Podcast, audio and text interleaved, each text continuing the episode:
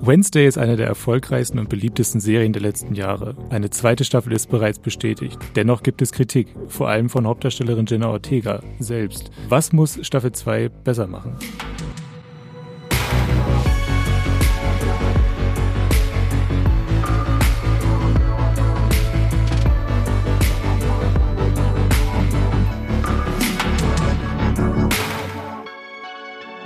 Hallo und herzlich willkommen zum Streamgestöber zu einer neuen Ausgabe eures äh, Lieblingspodcasts hoffentlich. Hier sprechen wir über Filme und Serien aus dem Streaming-Kosmos. Äh, ich bin Hendrik Busch, Senior-Redakteur bei Moviepilot und ich habe mir Matthias Hopf eingeladen. Hallo Matthias. Hallo Hendrik. Wir wollen heute über Wednesday sprechen, äh, spezifisch über ähm, Staffel 2 und was da drumherum so passiert ist im Vorfeld und während der Serie. Ähm, sag mal ganz kurz, hast du schon ein, eine, eine, eine verfaulte Hand als Haustier angeschafft äh, und äh, hast du schon Plateauschuhe an, wenn du ins Büro kommst? Leider äh, weder noch, aber so eine, so eine Hand wäre schon ganz cool, die dir immer so zur Seite geht und irgendwie all diese Aufgaben erledigt, auf die du keinen Bock hast. Wäsche waschen, Geschirr waschen, generell. Ja, ja, die und, und vor allem ähm, bei Detektivarbeiten helfen, oder? Ja, da können wir, glaube ich, noch drüber reden, was so ermittelt wird. Auf jeden Fall würde ich sagen, dass die, dass das Thing, wir sprechen über Thing, das eiskalte Händchen von Wednesday, das ähm, ist, glaube ich, praktischer als alle Haustiere, die man so bei in, in der Hogwarts Harry Potter Welt äh, sieht. Wo wir schon jetzt eine, eine Referenz zu Harry Potter gemacht hätten und das ist schon mal ein Erfolg. Ähm, Genau, also wir sprechen heute ganz genau über, über Staffel 2 von Wednesday. Wir werden ähm, ein bisschen schauen, was Jenna Ortega ähm, zu der Serie gesagt hat, wie sie sie kritisiert hat. Ähm, aber bevor wir das machen, ähm, erstmal ein paar Worte zu unserem Sponsor Magenta TV. Unser Podcast Streamgestöber wird gesponsert von Magenta TV, dem TV- und Streaming-Angebot der Telekom. Hier gibt es Fernsehen und Streaming gebündelt auf einer Plattform. Für zu Hause und unterwegs, egal bei welchem Internetanbieter. Mit Magenta TV könnt ihr nicht nur Fernsehen und habt einen praktischen Hub für Streamingdienste wie Netflix, Amazon Prime Video, Disney Plus oder RTL Plus. Als Bonus gibt's nämlich noch die Magenta TV Megathek kostenlos obendrauf. Und hier findet ihr eine riesige Auswahl an Serien und Filmen. Mit dabei sind auch Magenta TV Originals wie das deutsche Comedy Highlight Oh Hell sowie zahlreiche Magenta TV Exclusives wie die preisgekrönte Serie The Handmaid's Tale. Wie ihr zu Magenta TV und der Megathek kommt und welche verschiedenen Angebote es gibt, das erfahrt ihr über den Link in den Shownotes dieser Podcast-Folge. Und jetzt weiterhin viel Spaß im Streamgestöber. Bevor wir ins Hauptthema einsteigen, erstmal ähm, wir gehen davon aus, dass ihr die komplette erste Staffel von Wednesday gesehen habt. Die ist jetzt ja auch schon seit, kurz mal durchrechnen, ähm, eins, zwei, drei, vier, fünf, fast fünf Monaten bei, äh, bei Netflix. Ähm, wir werden spoilern bis zum geht nicht mehr. Das schwören wir auf dem Grab unseres toten Skorpions. Das ist das erste Wednesday-Zitat. Das ist eins meiner Lieblingszitate aus der Serie. Äh, Wednesday hat einen, einen Skorpion, der, der von, glaube ich, von irgendwelchen Bullies, von irgendwelchen Mobbern äh, getötet wurde in ihrer Kindheit und auf diesen, auf diesen, auf dessen Grab schwört sie, wenn sie irgendwas äh, ganz Wichtiges sagt. Ähm, genau. Ähm, wir wollen über die zweite Staffel von Wednesday reden. Ähm, wir wollen darüber reden, was die Staffel besser machen kann. Ähm, es gab ein bisschen Kritik äh, im Vorfeld von, von äh, Jenna Ortega, der Hauptdarstellerin. Und ähm, Bevor wir einsteigen in das Thema, Matthias, ähm, erklär doch erstmal ganz kurz, worum es eigentlich in Wednesday geht. Was passiert denn da eigentlich?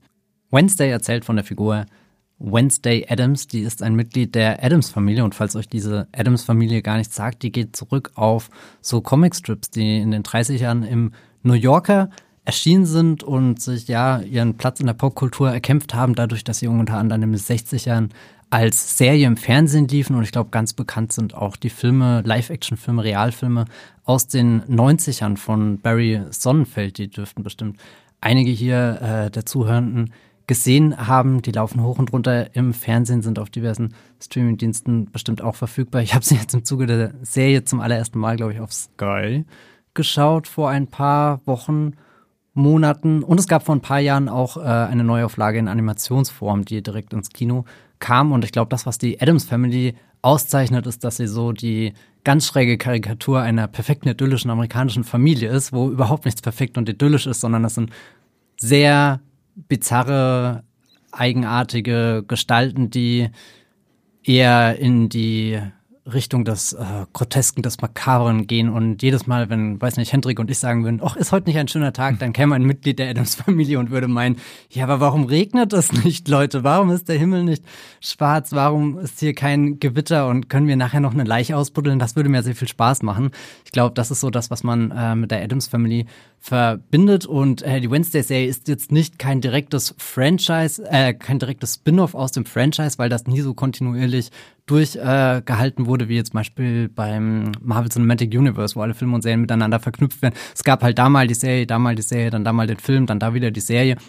Und jetzt hat sich eben Netflix einen Teil der Rechte gesichert, um diese Wednesday-Serie mit Jenna Ortega in der Hauptrolle umzusetzen und dieses Mal auch zum allerersten Mal den Fokus wirklich nur auf die Tochter der Wednesday-Familie zu legen. Die Eltern ähm, kommen auch vor, auch der Bruder kommt kurz vor, ist sogar ganz wichtig für die Einleitung, wenn wir einsteigen in die Geschichte. Danach fallen sie aber ziemlich raus, ist dann wirklich konzentriert sich auf den Alltag an der Nevermore-Schule. Aber bevor wir überhaupt an die Nevermore-Schule kommen, muss ich nochmal auf den Bruder zu sprechen kommen. Der wird nämlich an einer ganz normalen, stinknormalen amerikanischen Highschool, der wird gemobbt, wird in einen Spind gesperrt und äh, Wednesday als große Schwester sagt da, äh, nein, da muss ich eingreifen, da muss ich einen Schlussstrich ziehen sie, schnappt sich die Leute, die für das Mobbing verantwortet, äh, verantwortlich sind und äh, wirft ihm Piranhas ins Schwimmbecken. Das endet sehr blutig. Wednesday wird von dieser gewöhnlichen normalen Highschool verwiesen und kommt darin zur Nevermore Academy, wo sich ganz viele Außenseiter, könnte man sagen, befinden, die auch alle so den Hang zu etwas Übernatürlichem haben, etwas düsteren. Also es ist schon die, die Gothic Fantasy Schule in diesem Amerika, das wir kennenlernen. Und ja, da hat sie eine äh, Mitbewohnerin. Es gibt eine sehr strenge Schulleiterin. Sie muss in Therapie gehen. Die findet in der nahegelegenen Kleinstadt äh, Jericho äh, statt. Und da brodelt auch ein Konflikt seit, seit sehr vielen Jahren, nämlich äh, die normalen Menschen versus die unnormalen Menschen, die Außenseiter, könnte man sagen. Das ist, glaube ich, so einer der zentralen Punkte ja, dieser Serie. Der Begriff Außenseiter wird schon sehr, sehr häufig mhm. verwendet, um, um dann eben also die, die Schülerinnen und Schüler von den normalen Menschen, die in Jericho wohnen, abzugrenzen. Ich glaube, also bei den, bei den, also bei diesen Schülerinnen und Schülern sind alles irgendwie so Monster, die haben alle ein bisschen übernatürliche Kräfte. Äh, und Wednesday hat auch übernatürliche Kräfte, sie hat so Visionen, ne? Also sie ist eigentlich nur besonders schlau und sie kann besonders gut kämpfen. Sie hat eigentlich äh, sehr viele verschiedene äh, Fähigkeiten. Sie kann Cello spielen äh, unter anderem und Deutsch sprechen, äh, auch ganz oh, wichtig. Ja. Mhm, mhm. ähm, ja, und sie übernimmt dann ja so einen so so ein Detektivfall, so einen ganz normalen, fast schon. Da kommen genau. wir vielleicht auch später nochmal genauer drauf zu sprechen. Nee, und äh, dieses Konzept, was du jetzt gerade vorgestellt hast, ich fand es auch gut, dass du nochmal über die ähm, allererste Szene gesprochen hast, weil da geht es ja darum, eigentlich um die, um die Grundfunktion von Wednesday, könnte man ja fast schon sagen, dass sie eben andere Schülerinnen und Schüler vor ähm, Mobbern beschützt. Das ist ein bisschen das auch, was mega, also wahnsinnig gut ankam ähm, bei, bei, dem, bei dem Publikum. Und es, es kam so gut an, tatsächlich, diese Serie, dass sie innerhalb von 28 Tagen äh, wurde das, äh, wurde die, die erste Staffel 1,2 Milliarden, äh, das ist diese komische Metrik von, von, von Netflix, wurden 1,2 Milliarden äh, Stunden angeschaut, äh, tatsächlich davon. Also damit gehörte Wednesday dann innerhalb von 28 Tagen zu den drei erfolgreichsten äh, Netflix-Serien überhaupt. Äh, davor sind dann eigentlich nur noch äh, Stranger Things Staffel 4 und Squid Game, äh, beide auch noch ähm, hm. relativ junge Serien tatsächlich. Also es geht, äh, es läuft bei Netflix. je mehr, je mehr Leute da abonniert haben, desto mehr Menschen schauen natürlich auch diese Serien an. Äh, knapp hinter Wednesday sind jetzt eigentlich nur noch ähm, Dama, das ist die True Crime Serie und das Haus des Geldes Finale. Ähm, auch relativ junge Serien, also man sieht, da ist ein kleines Muster. Es werden immer mehr Netflix-Rekorde gebrochen. Ähm, ich kann noch ganz kurz mal auf die Bewertung von Wednesday ein, eingehen, weil die wird nicht nur viel geschaut, sondern sie wird auch sehr gern geschaut. Ähm, die Durchschnittswertung bei Moviepilot, die ist bei 7,6.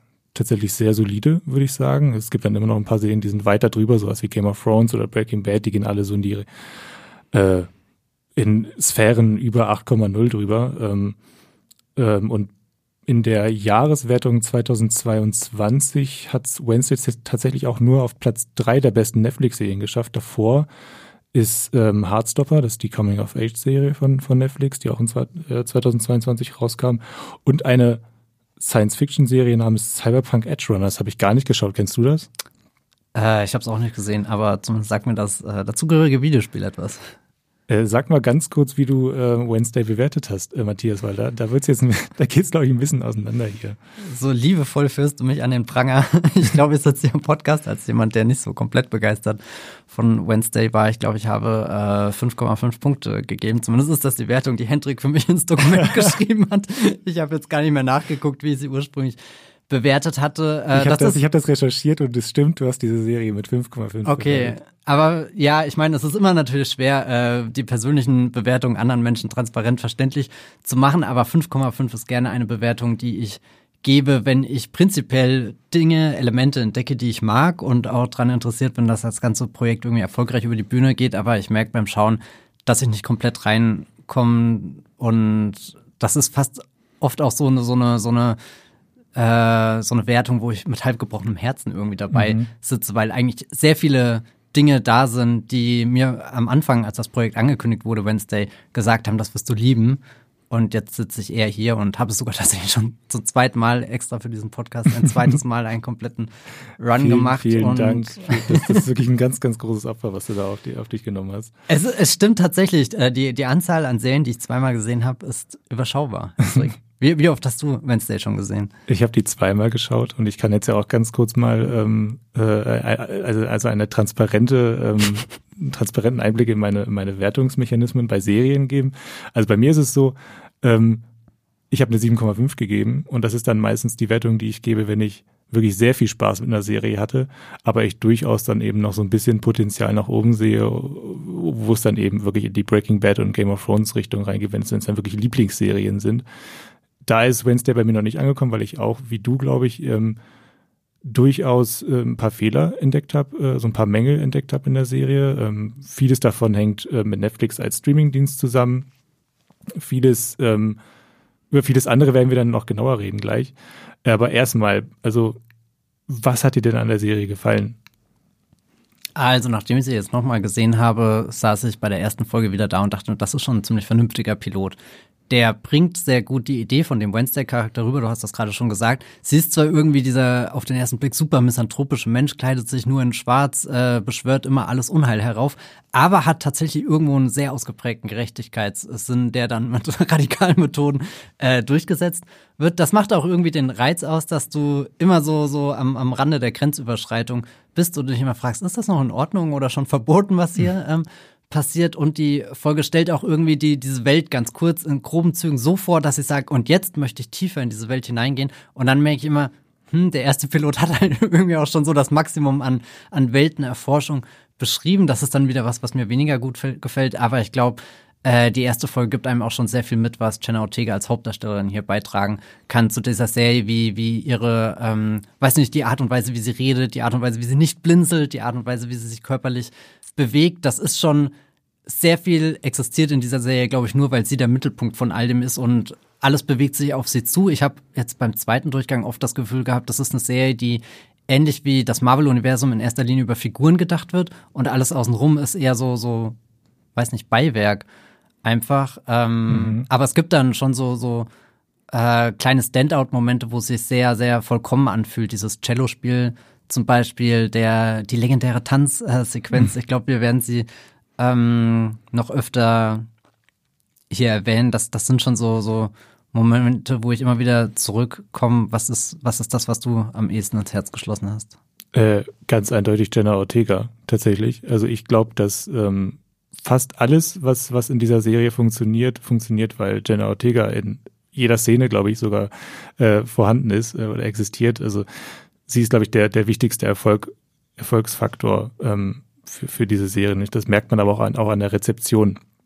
Sie ist jetzt gerade in jeder, in jeder Talkshow gerade zu sehen. Sie, ähm, sie repräsentiert äh, diese Serie nach außen. Was ich wirklich ähm, von den Dingen, die du jetzt gerade schon genannt hast, was mir wirklich sehr gut gefallen hat in der Serie, ist tatsächlich die Komik häufig. Mhm. Also es sind wirklich Momente überwältigender Komik in dieser Serie drin. Da, da, da denke ich vor allem äh, an diese Kühlkammer-Szene, wo sie dann das ist, das ist das Intro von Folge 4 ist es, glaube ich. Ich habe hab das mehrfach geguckt, dieses Intro, weil, weil ich so wahnsinnig witzig finde, wenn, wie sie dann da rausgezogen wird aus dieser, aus diesem Kühlfach und sagt, ach, komm, lass mich hier noch mal ein paar Minuten liegen. Es ist gerade so wunderschön hier in dieser Kühlfach. Das, das, das, das liefert sie so dermaßen gut ab, diese Linie, mit diesem kleinen, feinen Lächeln, was sie dann noch hinterher schiebt. Es ist irre gut gespielt von ihr, finde ich. Ähm, vielleicht, bevor wir noch mehr über Jenna Ortega schwärmen, sag mal ganz, was hat sie denn vorher ähm, gemacht? Also was ist das, äh, was ist, wo war Jenna Ortega vor Wednesday? Das finde ich nämlich auch ganz interessant. Ja, ich glaube, es ist nicht zufällig, dass sie hier in, in eine fast schon Horrorgeschichte reingecastet wird, denn mit Jenna Ortega verbinde ich vor allem eine Tradition an, an Horrorfilmen, Vielleicht bevor ich zu den Horrorfilmen komme, sie hat auch sehr viele unterschiedliche andere Sachen gemacht in äh, Genres, wie zum Beispiel dem Marvel Cinematic Universe. Jetzt erwähne ich es schon zum dritten Mal. Aber ich glaube, da geht ihre aller, allererste kleine Rolle 2013 zurück zu Iron Man. Ähm, mir ist sie dann auch irgendwann nochmal aufgefallen, dass sie hier in Yes Day vor zwei Jahren, dem mhm. Netflix-Film mit Jennifer Garner, war und da habe ich mich gefragt, Moment, irgendwoher kenne ich sie, aber ich konnte es gerade überhaupt nicht zuordnen, weil sie in einer sehr untypischen Umgebung war. Aber dann habe ich mich wieder nach schaurigen Geschichten umgesucht und da habe ich gemerkt, okay, Insidious Chapter 2 2013, quasi ihre große Kino-Geburtsstunde. Äh, sie war in The Babysitter Killer Queen, auch hier ähm, eine Netflix-Produktion und ich glaube, äh, äh, sehr, sehr positiv zu erwähnen sind auf alle Fälle ihre Auftritte in X, der erste Teil mhm. der X-Trilogie, die äh, noch äh, zwei andere Filme, da gehören noch zwei andere Filme dazu, Pearl und Maxine, aber die sind beide in Deutschland noch nicht äh, erschienen. Hier X auch umgesetzt von Ty West, ein sehr talentierter Horrorregisseur, von dem ihr euch mal ein paar Filme anschauen könnt. Und sie ist äh, in der Fort Legacy-Fortführung der Scream-Reihe als mhm. eine der Hauptdarstellerinnen gecastet. Also sie hat dafür, dass sie noch nicht so viele Rollen gespielt hat, überraschend viel Horrorerfahrung gesammelt und das dann auch sowohl irgendwie in Slasher-Geschichten, in Gruselgeschichten. Sie war sogar in diesem Studio 666 dabei. Äh, mhm. Hier, das war, welche Band war das? Ähm, mit Dave Grohl. Jetzt wird's peinlich. Nee, da musst du jetzt durch. da muss ich jetzt durch. Äh, lass mich überlegen. Dave Grohl, könnten ja. das die Foo Fighters gewesen sein? Okay, das hätte ja. ich auch noch gewusst, aber ich wusste nicht, worauf du hinaus willst. Ach so, ja, nein, keine Ahnung, das, da stand ich gerade einfach auf dem Schlauch. Ich bin jetzt aber auch kein, kein Foo Fighter-Kenner äh, oder so. Ähm, ich habe den eher zufällig geguckt, weil es mich einfach interessiert hat, diese Kombination aus eine Band äh, macht einen Horrorfilm und äh, es schwankt so zwischen, hm. äh, wir verwenden unsere echten Namen, irgendwie sind auch wirklich wieder Musiker, die da versuchen, eine Band aufzuziehen und dann wird alles sehr blutig und grausam. Da spielt sie auf alle Fälle ähm, kurz mit. Und ich glaube, mein Lieblingsfilm von ihr ist tatsächlich The Fallout. Äh, das ist was ganz anderes, das ist ein Drama. Aber da hat sie mich zum ersten Mal so richtig überzeugt, dass ich sie außerhalb von so einem Horrorkontext auch mhm. als ähm, Schauspielerin wahrgenommen habe, die einen unglaublichen emotionalen Ballast auf ihren Schultern balancieren kann. Das war wirklich zutiefst beeindruckend. Der Film The Fallout, der kam zu uns, glaube ich, letztes Jahr auf Sky. Weiß nicht, ob er da noch streamt. Also, falls ihr da die Chance habt, äh, schaut da gerne mal rein. Ich habe den, glaube ich, über Apple geliehen ah, damals. Ja. Ähm, übrigens äh, auf eine Empfehlung, die hier in diesem äh, Streamgestöber-Podcast gefallen ist. Ich glaube, es ging um die besten Streaming-Filme der ersten Jahreshälfte 2022. Ich meine, das war das. Ja, ich bin mir nicht komplett sicher. Ich glaube, ähm, Patrick und ich haben darüber gesprochen. Richtig, sein, ja. ja. Aber was, was finde ich dabei herauskommt, ist einfach, was für eine unfassbare Bandbreite sie mit ihren, glaube ich, jetzt knapp 20 Jahren schon, schon ähm, ja, äh, abliefern kann. Also sie hat in Dramen mitgespielt, sie hat in Komödien mitgespielt, sie ist ein Disney-Star mhm. tatsächlich auch. Sie hat wahnsinnig viel Horror gemacht. Das, das ist, glaube ich, schon wirklich ihre große Leidenschaft und das äh, kommt dann ja auch bei Wednesday raus. Und ich würde sagen, alle, ich würde sagen, Komik, Drama und Horror, das sind alles Dinge, das Morbide, das sind alles Dinge, die, die sie bei Wednesday auch einfach braucht. Äh, weißt du, was das Schlimmste ist? Wir haben gerade komplett ihre ganze TV-Karriere ungefähr vergessen. Unter anderem mit dem Netflix-Hit You. ich wollte es gerade noch sagen, aber also. ja, du hast vollkommen recht. Äh, sie hat in, ein, in einer Staffel von You mitgespielt. Das ist die Serienkiller-Serie mit Penn Batchley, mhm. die jetzt äh, gerade ihre vierte Staffel auch gerade äh, komplett raus hat. Inzwischen könnt ihr, könnt ihr auch bei Netflix schauen. Da gibt es auch einen Podcast zu der, zu der ersten Hälfte von You. Äh, sprechen wir, glaube ich, auch ganz kurz über Jenna Ortegas äh, Abwesenheit, leider, weil sie hätte gerne mitgespielt in, in You Staffel 4, aber sie konnte nicht, weil sie eine gewisse andere Netflix-Serie drehen musste, die äh, Wednesday heißt. Es war tatsächlich ein, ein, ein Terminkonflikt. Ähm, wow, sonst hätte sie ihre Rolle Ellie aus You in Staffel 4 wieder gespielt, tatsächlich. Hm. Ja. Ich habe das ehrlich gesagt nur am Rande erfahren, weil ich äh, You nie geschaut habe und irgendwann meinst du, da spielt sie eine ganze Staffel mit und ich dachte, das auch noch? Also das ist ja, schon beeindruckend, was Arbeits, sich da angesammelt hat. Ein Arbeitstier auf jeden Fall. Äh, bevor wir jetzt in den Kritikteil übergehen, müssen wir vielleicht noch ganz kurz sagen, ähm, dass das finde ich wichtig für den Kontext, ähm, wenn wir wenn wir über die über über ja über Kritik an Wednesday reden, nämlich dass ein relativ bekannter, ich würde sagen ein, ein sehr bekannter, ein sehr beliebter Regisseur ähm, an Wednesday mitgearbeitet hat, nämlich die ersten vier Folgen von Wednesday hat ähm, Tim Burton äh, inszeniert. Was hat er so gemacht, Matthias? stellst du so eine unschuldige Frage. Hier, äh, hier Tim Burton, ein ganz großer Geheimtipp. Nein, überhaupt. Ich glaube, das ist einer der stilprägendsten Regisseure der, der letzten Jahre. Also wer, glaube ich, so wie wir mit, mit Filmen einfach aufgewachsen sind, der stolpert früher oder später über äh, Tim Burton, der am bekanntesten, glaube ich, dafür ist, dass er diese, diese typischen Schauergeschichten in, in sehr toll ähm, detailliert gestalteten Kulissen erzählen kann. Sowas wie Edward mit den Scherenhänden, sowas wie Sweeney Todd, du tauchst da ein in, in eine makabere Welt, die von vorne bis hinten ausgestattet ist und, und du könntest ewig durch diese Kulissen laufen, die diese eigenwilligen Figuren anschauen. Tim Burton ist aber auch ein wichtiger Blockbuster-Regisseur, dadurch, dass er zum Beispiel mit Batman und Batman Returns ja zwei Filme geschaffen haben, die jetzt sehr wichtig sind, wenn wir uns die Entwicklung des Superhelden-Kinos und des Blockbuster-Kinos anschauen, allein wie die äh, vermarktet werden, wie die aufgebaut sind. Tim Burton hat aber nicht nur diese gruseligen Stoffe gemacht, wo, glaube ich, Sleepy Hollow auch noch so ein, so ein ganz, ganz wichtiger Vertreter ist oder äh, hier Charlie und die Schokoladenfabrik, der so den schmalen Grad läuft zwischen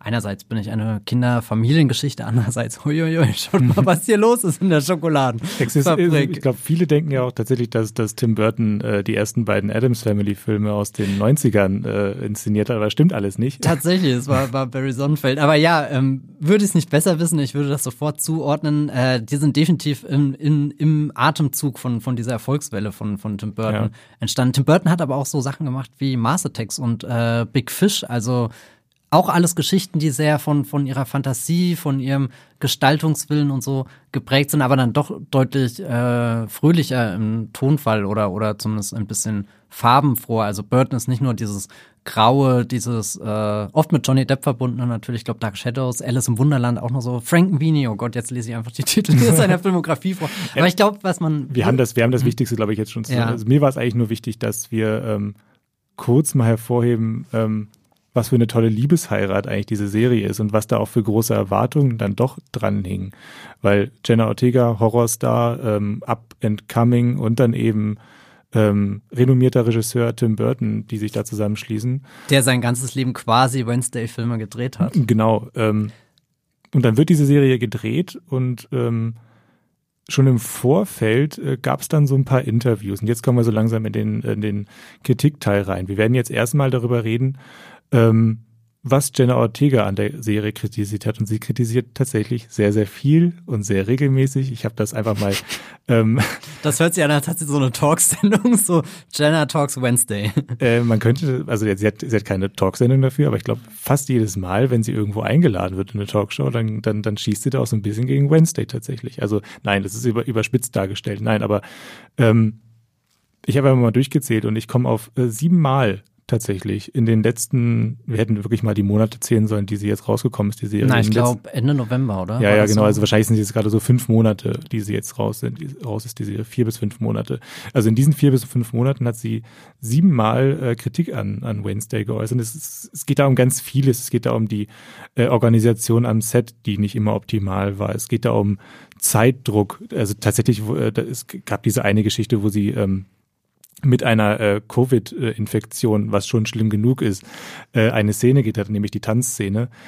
Diese Szene durfte sie dann nicht äh, mehr, mehrfach drehen, einfach weil der, weil der Zeitdruck da war. Also sie musste mit Covid äh, eine, eine der schwersten Szenen der, der ganzen Serie in einem Rutsch quasi durch und es musste perfekt sein. Das ist einfach nicht optimal.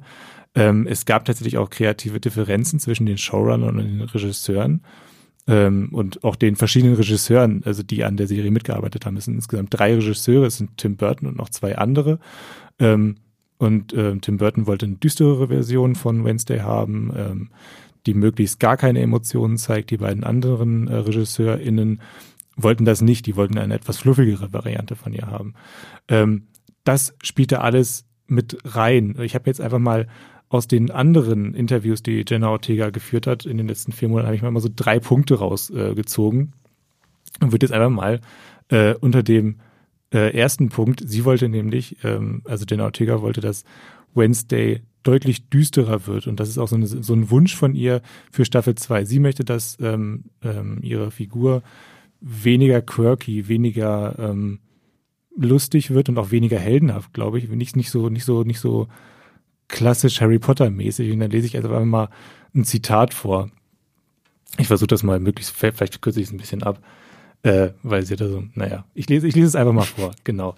Äh, ich will irgendwie, dass sie düsterer wird. Ich will, dass sie zur Sache kommt und nicht äh, auf Nummer sicher geht. Denn es gibt in der ersten Staffel viele Drehbuchzeilen, in der sie äh, die Schule retten will und sowas alles. Ich denke, ich will, ähm, dass sie weiter einen Anti-Heldinnenweg folgt und weniger dem einer typischen Heldin. Ähm, ich habe das ein bisschen so gewertet, dass sie, dass, dass sie Angst hat, dass sie so ein bisschen in so eine Harry Potter Richtung geht, tatsächlich. Ähm, wie wertest du dieses Zitat? Hast du das Gefühl, dass Wednesday in, ähm, in der ersten Staffel so, so ein bisschen in so eine typische Heldinnenrichtung geht?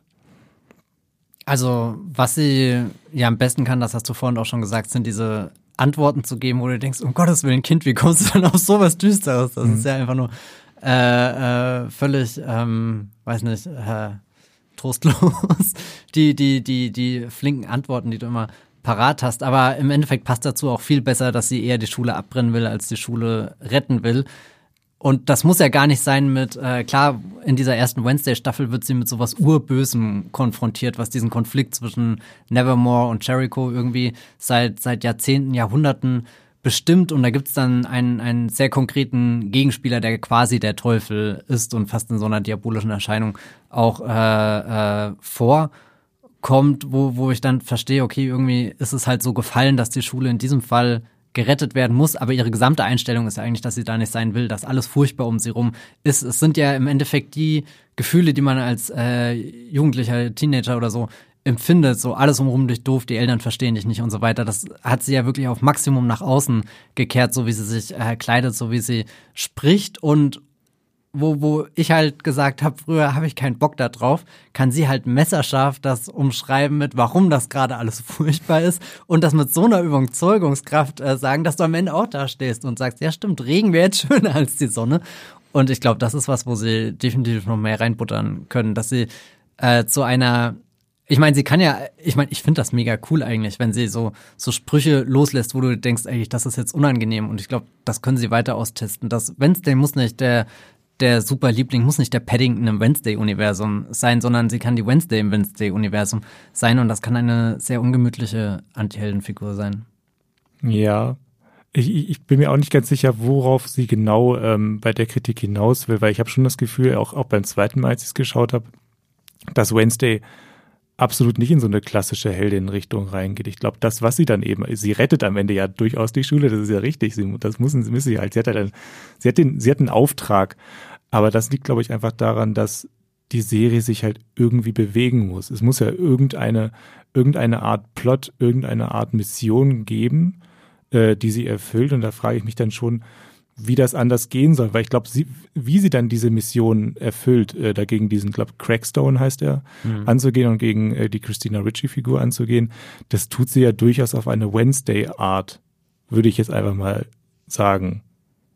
Die sehr erfolgreich ist. Überleg mal, stell dir vor, wir hätten in Staffel 2 eine Wednesday, die weiter dieses vermeintlich Boshafte mhm. in sich trägt und das weitermacht und weitermacht und weitermacht und damit irgendwann merkt, dass sie wirklich aktiv Menschen verletzt, dass sie komplett falsch liegt, dass sie vielleicht dadurch Mist baut, weil im Endeffekt ist, sie hat dieses boshafte Verhalten, aber es ist im Endeffekt der Joker, der sie allen anderen Figuren überlegen macht, die sich an die normalen mhm. Regeln halten, die normale Sätze sagen äh, und so weiter. Und ich meine, das, das ist, glaube ich, auch so eine, so eine klassische Geschichte, die du irgendwie im zweiten Akt von, von, von einer äh, ja fast schon Superheldenfigur erzählen kannst. Weiß nicht, Spider-Man verliert im zweiten Teil seine Kräfte oder so. Mhm. Also das, was ihn stark macht, so, so, so. Bei Spider-Man ist das eigentlich immer, der, der Konflikt ist sehr nach außen getragen. Einerseits kann er der Held sein, andererseits muss er halt immer, kommt mit äh, hier viel Macht, auch viel Verantwortung. Mit großer Macht, große Verantwortung, so rum besser.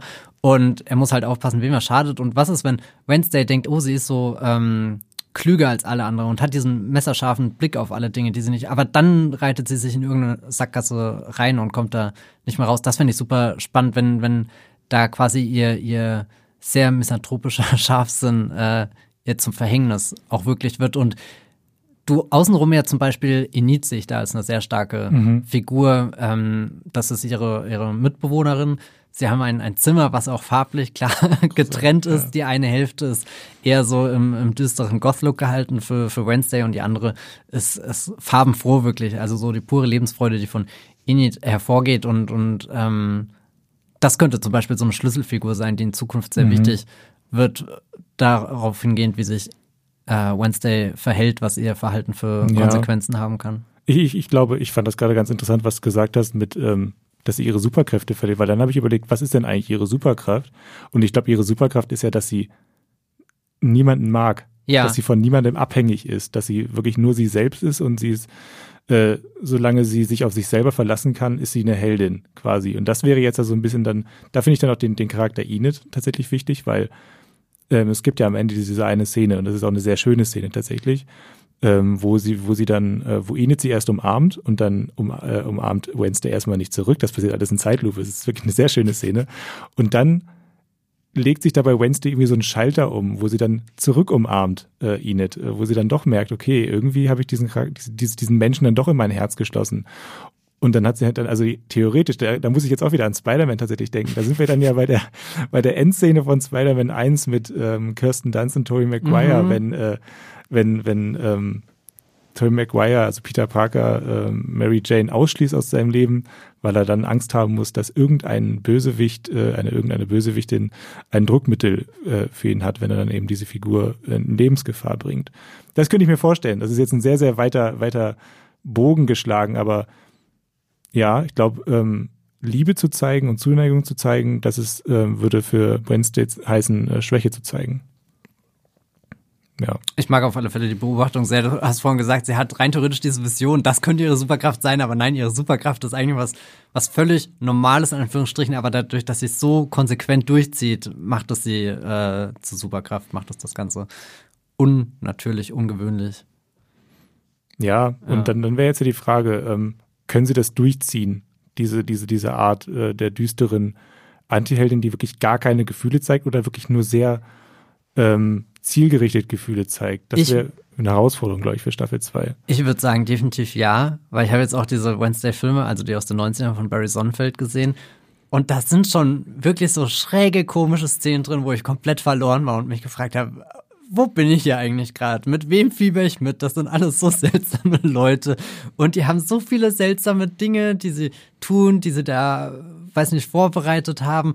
Und ich bin jetzt auch nicht Feuer und Flamme für die Filme, muss ich gestehen. Ich habe immer das Gefühl, wenn ich die als Kind gesehen hätte, wäre ich viel mehr drin, weil ich das jetzt habe ich es eher aus so einer so einer distanzierten Ebene eben im Vergleich mit der mit der äh, äh, Netflix-Serie geschaut. Aber da ist so viel Kreativität drin, wie man dieses morbide und makabere, was diese Adams Family im Grund auszeichnet, wie man das auf den ganzen Film ausweiten kann, wirklich in jedes Detail. Wie gehen sie durch die Tür rein? Wie sieht das Haus aus? Und, und, und, und, und. Und das sind alles so Elemente, die es dann später super amüsant machen, selbst wenn sich die Figur gerade ganz fürchterlich mhm. ähm, verhält, hast du immer noch äh, eine visuelle Spielerei oder sowas, die, die das Ganze auflockert und dich da durch diese zwei Filme durchdreht, äh, durchdreht, durchträgt. Und ich kann mir das auch vorstellen, dass das eine riesengroße Baustelle für Wednesday Staffel 2 ist, dass man anfängt, wirklich die Welt um sich herum schöner mhm. und besser zu gestalten, dass du dann auch mit der Figur flexibler umgehen kannst. Weil das habe ich ja eingangs gemeint mit, die Serie ist halt in erster Linie über die Figur gedacht, das ist schon der Titel. Ähm, und das heißt, wenn Wednesday muss halt 100% funktionieren, weil sobald sie nicht wirklich prominent im Bild ist, merkst du ja, dass irgendwie das Ganze nicht so so so flott über die mhm. Bühne geht. Und ähm, weiß nicht, wenn wenn außenrum die Dinge stärker werden, also allein wenn Nevermore ein Charakter wäre, also wie Hogwarts zum Beispiel, ja wenn, wenn du wüsstest, da gibt's diese Wendeltreppe, da gibt's diese, diesen Raum der Wünsche, da gibt's äh, das Büro der, der Schuldirektorin. Okay, diesen Ort gibt's rein theoretisch, aber hat er wirklich eine Eigenschaft? Ist es, freust du dich dahin zurückzukehren?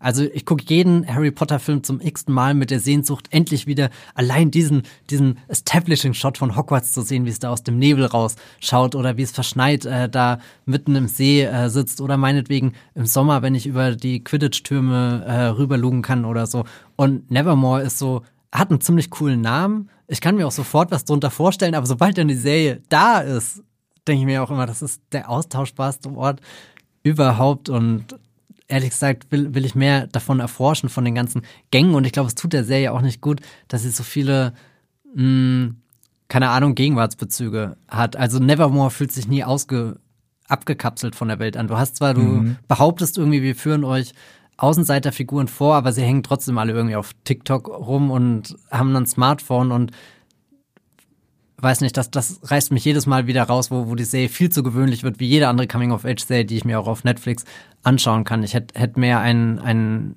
dass es sich mehr in diese, diese absonderliche Richtung abkapselt. Also auch wieder diese Wednesday-Filme, so wie als wenn du halt was von Tim Burton schaust, so, so Sweeney Todd und du denkst dir, oh mein Gott, da in diesem London kannst du verenden. So, da bin ich jedes Mal froh, wenn bei Sweeney Todd wirklich ein Abspann kommt, weil das bedeutet, ich kann wieder raus und ich kann auch später wieder reingehen in den Film. Aber in dem Moment, wo ich drin bin, habe ich das Gefühl, dass es wirklich gerade so allumfassend mich um, umgebend und das widerspricht ja, oder weiß nicht, die Wahl von Tim Burton als Regisseur ist ja auch deswegen so klug, nicht nur, weil es einfach auf so einer stilistischen Ebene sehr gut passt, sondern weil Tim Burton einer der Top-Regisseure der Außenseiter im Kino einfach ist. Dass jeden, jeden Film, den er erzählt, ist eine, eine sehr ähm, empathische, sehr überlegt und auch sehr komplexe Außenseiter-Geschichte, die sich, die anfängt über Oberflächen, wie du hast den Edward mit den Scherenhänden, der sieht komisch aus, der hat Scherenhände, was soll das? Aber je länger der Film geht, desto tiefer steigst du das ein und, und erfährst, was das halt wirklich bedeutet für den Edward selbst als Figur, für die Menschen, mit denen er in Kontakt kommt, für diese seltsame Welt, die da aufgemacht wird und weiß nicht, dann, dann holst du Burton zu, zu Wednesday, perfekte Figur dafür und er muss sich einfach in der Umgebung bewegen, wo all das, all diese feinen Töne auf einmal nicht mehr zugelassen werden, sondern wo es nur noch die, die typischen Netflix-Farben gibt, die typischen Netflix-Konflikte. Wir müssen ganz kurz mal aufpassen, das ist ja eigentlich echt ein Punkt, den wir nachher nochmal äh, Oh Gott, ja, ich wollte jetzt nicht so weit Nee, hebt ihr, das, hebt ihr das auf jeden Fall auf, äh, die Punkte mit den, mit den Farben und mit der Umgebung. Was ich aber wichtig finde, ist ähm, Tim Burton als ähm, kreative Stimme für Wednesday, weil ähm, ich habe das ja vorhin schon ganz kurz angeschnitten, dass äh, Tim Burton ähm, für diesen düsteren Zuschnitt von, von, von Wednesday ist. Also er möchte, dass sie möglichst emotionslos ist. Und da denke ich mir auch, also ich hoffe, er ist in Staffel 2 wieder dabei, möglichst als möglichst einflussreiche Stimme. Ähm, egal, ob, ob da kommen wir später nochmal drauf, zu, äh, drauf zurück, wie sehr man seine Inszenierung in der Serie jetzt erkennt, aber ich glaube, er ist einfach als, ja, als äh, mh, Tongeber vielleicht auch einfach wichtig, weil er eben diese, diese Außenseiter Anti-Heldin-Strömung ähm, am besten versteht, womöglich jetzt gerade.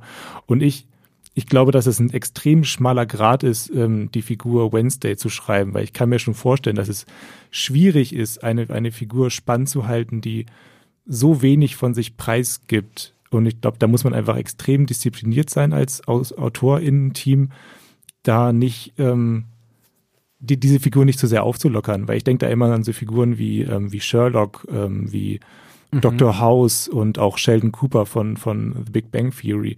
Die wurden alle immer lustiger und zugänglicher im Verlauf ihrer Serie und dadurch auch immer weniger, immer unspannender. Ich glaube, da denke ich dann auch doch am meisten an Sheldon Cooper, der ähm, auch extrem, äh, ja, mh, hm, ich weiß, mir fällt da irgendwie gerade kein Begriff ein, aber er ist auf jeden Fall unfreundlich zu seinen Mitbewohnern und ähm, zeigt auch wenige Emotionen, Emotionen und da habe ich so ein bisschen die, die Sorge, dass sie, ähm, dass sie bei Wednesday auch so ein bisschen die Disziplin verlieren ähm, in, in Staffel 2 und sie dann tatsächlich äh, noch mehr, noch mehr aufweichen. Und das möchte ich nicht tatsächlich, weil ich glaube, je mehr du Wednesday aufweichst, desto weniger ähm, oder das, desto mehr verliert sie von ihrem eigentlichen Reiz. Ähm, ich glaube, das ist auch die Sorge, die ähm, Jenna Ortega hat und deswegen kämpft sie gerade so sehr dagegen an, und ein weiterer Punkt, ähm, den sie, ähm, wo sie, wo sie, glaube ich, fürchtet, dass ähm, die Formel oder nee, der, der Charakter von, ähm, von Wednesday verwaschen wird, ist ähm, der Punkt Dreiecksbeziehung. Also in, in Staffel 1 gibt es ja schon so, so, so kleine Anzeichen. Ähm, sie, ähm, es gibt zwei Typen, die in sie verliebt sind, offensichtlich. Das ist einmal Xavier und ähm, Tyler.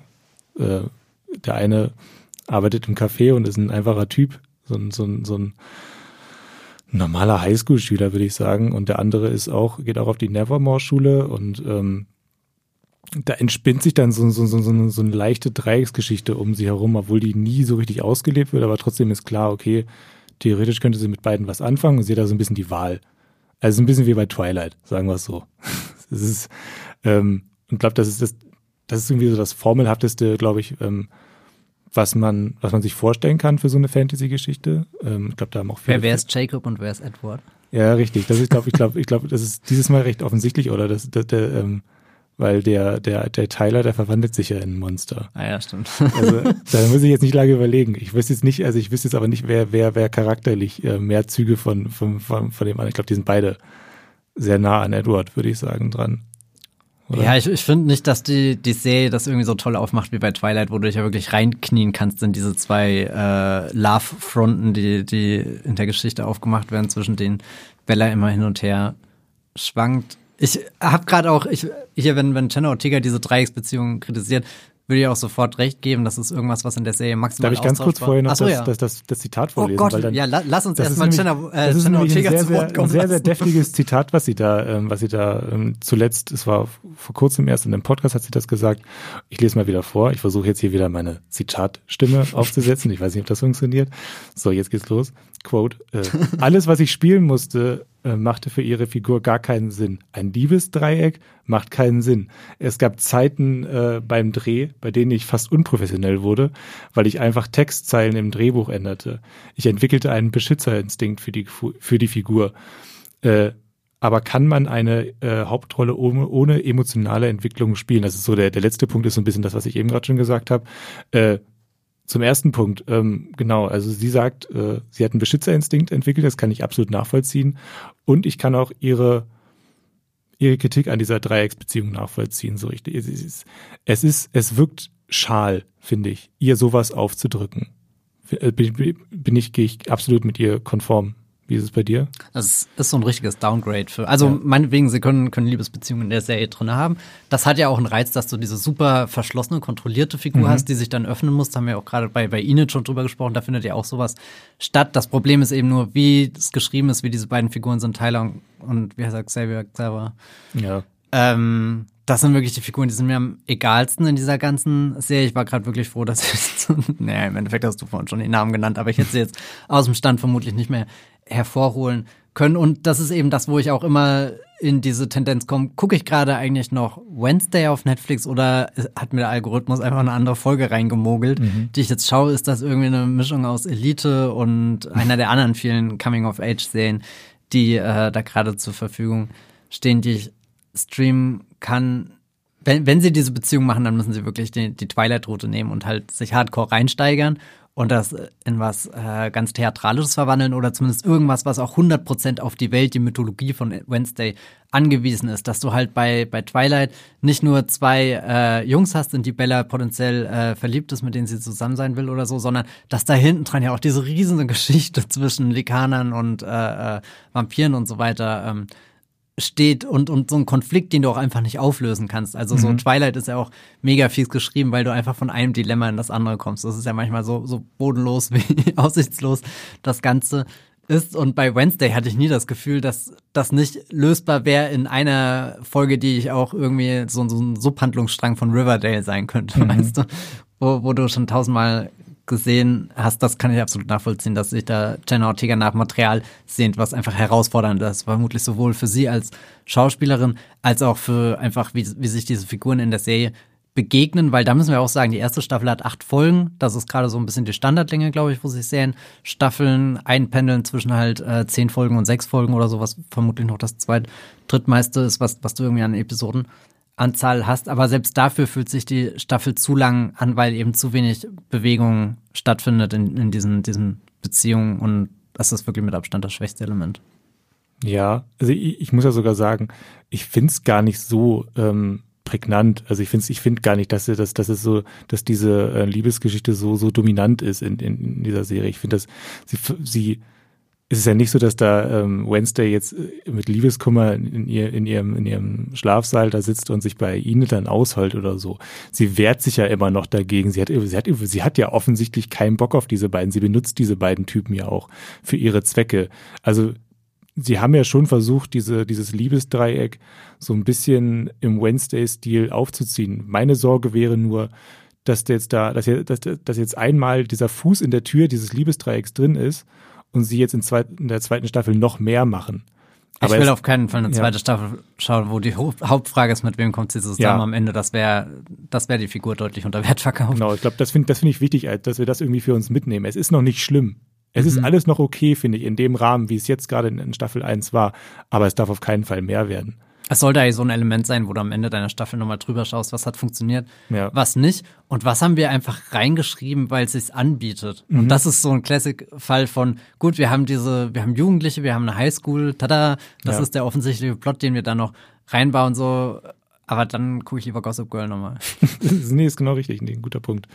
Ähm, ich hätte allerdings nichts dagegen, wenn die Gossip Girl-Figuren auf die Nevermore Academy Das könnte schon ziemlich cool werden, wenn Blair Waldorf anfängt, ihr Master-Game gegen äh, äh, Wednesday Adams in die, in die Wege zu leiten. Wobei, dann glaube ich, musst du einfach die letzte Staffel Riverdale gucken. Ja, vermutlich. Oh nein. Ich bin erfolgreich rausgekommen, Hendrik. Zieh mich nicht wieder rein. Es geht diesen, diese, diesen Monat geht es weiter. Kleine Info am Rande. Riverdale Staffel 7 kommt. Das ist die letzte Staffel dieser Serie. Ich überlege, ob ich dann auch einsteige, tatsächlich. Mhm. Aber das ist ein anderer Podcast. Das interessiert mich ähm, aber auch sehr. Also, äh, letzter Punkt äh, und der letzte Punkt, ähm, das ist wieder, wieder ein, ein Kritikpunkt von Jenna Ortega, führt das alles nochmal so ein bisschen zusammen. Äh, es, äh, sowieso generell diese drei Punkte, die wir jetzt hier vortragen, es geht immer darum, ähm, muss das alles sein? Wie weich darf äh, Wednesday werden? Wie viel Liebe darf da rein? Und wie was müsste sie stattdessen machen? Ich habe jetzt hier noch ein weiteres Zitat rausgesucht, das ist ganz, ganz frisch. Das paraphrasiere ich einfach mal. Ähm, sie möchte, dass ähm, der Horroraspekt von Wednesday, dass der ein bisschen, ähm, bisschen, bisschen mehr Tragweite bekommt in der Serie. Sie möchte, dass die Romantik, das hatten wir gerade schon, äh, möglichst wenig äh, äh, eine Rolle spielt, am besten gar nicht mehr. Und sie möchte, dass ähm, Wednesday ähm, ihr eigenes Individuum wird und für ihre, ja genau, versteht er genau, sie möchte, sie soll ihre eigenen äh, Kriminalfälle äh, auflösen. Es ist schwer, schwer wörtlich zu übersetzen, deswegen habe ich es auch nicht gemacht. Ähm, also, also Wednesday ist ja Detektivin, mehr oder weniger, und äh, darum geht es am Ende so ein bisschen, dass sie, dass sie ihre Detective eigenen Rätsel, Det Detective Ortega. Wednesday, äh, dass sie ihre eigenen Rätsel dann auflöst. ähm, also sie möchte, dass sie komplett rausgeht aus dieser romantischen Situation. Sie möchte, dass mehr Horror in die Serie reinkommt.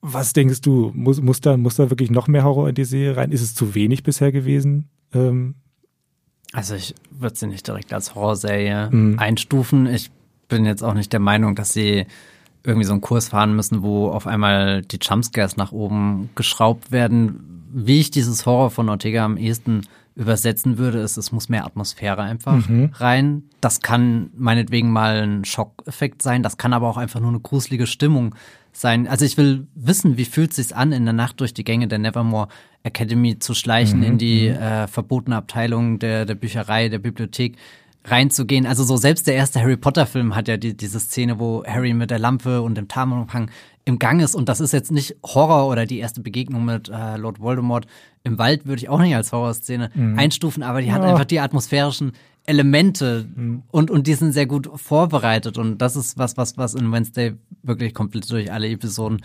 fehlt, dieses, dieses Gespür für die Orte, für die Situation, dass das im Endeffekt öffnest du ja so ein halbes Tor in die Hölle, aber es wirkt halt als hat so eine Standard-Netflix-Episode, weiß nicht, einen Schrank zur Effektkiste aufgemacht und geguckt, was haben sie drinnen gefunden, das kurz mhm. entfesselt. Aber ich fühl's nicht. Das ist jetzt so ein Totschlagargument, ich fühl's nicht.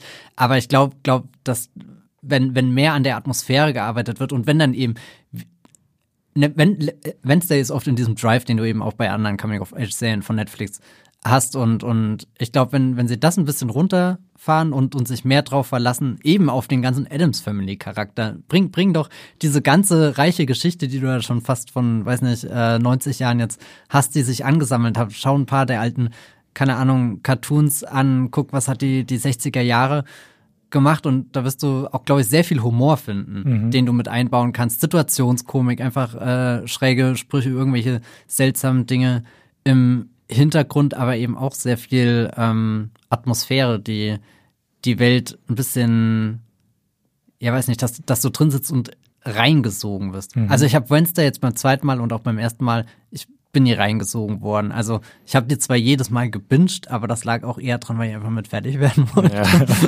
Das, ja. ja. du, hast dich, du hast dich für den Podcast in die Bresche äh, geschlagen. Ja, also ich, ich gehe da komplett mit. Ich finde auch, find auch den Punkt äh, spannend, dass du sagst, ähm, es müsste eher ein bisschen düsterer werden von, von der Atmosphäre her. Ich habe mir nämlich ich hab mich auch gefragt, was genau sie jetzt eigentlich meint, äh, wenn sie sagt, sie möchte, dass der Horroraspekt ein bisschen äh, hochgeschraubt wird weil ich fand Staffel 1 eigentlich gar nicht gruselig, tatsächlich. Es gibt so ein paar ähm, Splatter-Szenen, würde ich sagen, ein paar Slasher-Szenen, wenn dann irgendjemand gejagt wird oder so, aber eigentlich ist es, ist es absolut nicht gruselig. Eine Serie, die ist ab 12, glaube ich, freigegeben und das merkt man auch. Und Megan, glaube ich, der Horrorfilm, der ist auch ab 12 freigegeben, der ist noch mhm. gruseliger. Mhm. äh, Mit der Horrorpuppe. Ja, genau. Ähm, ja, finde ich, finde ich gut. Ähm, also einfach, einfach vielleicht ein bisschen mehr ein bisschen düsterer werden, was die Atmosphäre, was die Ausgestaltung ähm, der Umgebung angeht. Das ist ja auch ein Punkt, auf den kommen wir gleich noch ein bisschen genauer zu sprechen. Vielleicht noch mal ganz kurz. Ich finde es wahnsinnig spannend, welche, welche Rolle Jenna Ortega gerade im, im Umfeld dieser Serie einnimmt. Also, dass sich äh, eine, eine, eine 20-jährige Hauptdarstellerin von, der, von, der, von so einer Serie so hervortut ähm, im Umfeld einer Serie und wirklich nahezu wöchentlich äh, Kritik äußert äh, an, an so einer Staffel, finde ich, finde ich irgendwie außergewöhnlich. Ich finde es, jetzt gerade feiere ich es noch. Ich habe trotzdem so ein bisschen Angst, dass sie Unruhe in die Serie reinbringt, dass sie die Chemie so ein bisschen zerstört damit. Also ich frage mich so ein bisschen, wie die Leute eigentlich wieder zusammenkommen, wenn, wenn Staffel 2 dann irgendwann äh, gedreht werden muss. Also wie reagieren dann ähm, die, die Showrunner und äh, RegisseurInnen dann ähm, auf sie, wenn sie dann da ankommt? Also was wird das, was wird das für ein Aufeinandertreffen? Also, oder was denkst du darüber?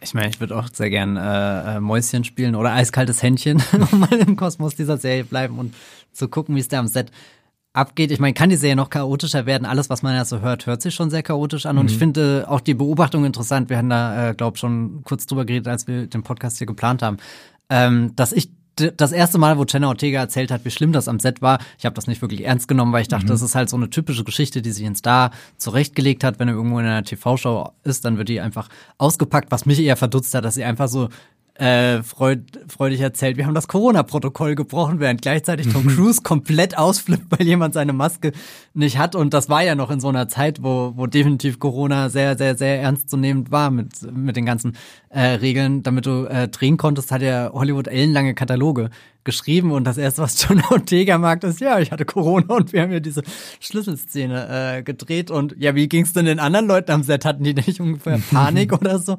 Ähm, aber das jetzt alles mal beiseite. Ich finde es interessant, wie regelmäßig sie zurückkommt mit neuen Kritikpunkten und da sagt mir ja schon irgendwie, dass das suboptimal lief und es untermauert auch irgendwie den Eindruck, den ich von sehr vielen Netflix-Projekten habe, dass da sehr viel unter extrem hohem Zeitdruck produziert mhm. wird und äh, äh, Kosten immer so eine Frage. Natürlich sind Zeit ist eine Frage. Es werden wahnsinnig viele Kompromisse eingegangen und vermutlich wird auch nicht sehr ausführlich drüber geredet, sondern dann eher schnell entschieden, damit man vorwärts kommt, um eben diese, diese riesige Content-Nachschubmaschine am Laufen zu halten. Eigentlich will ich nicht darüber nachdenken, aber das erklärt dann vielleicht auch irgendwie, warum Tim Burton hier als Regisseur von vier Episoden gecredited ist.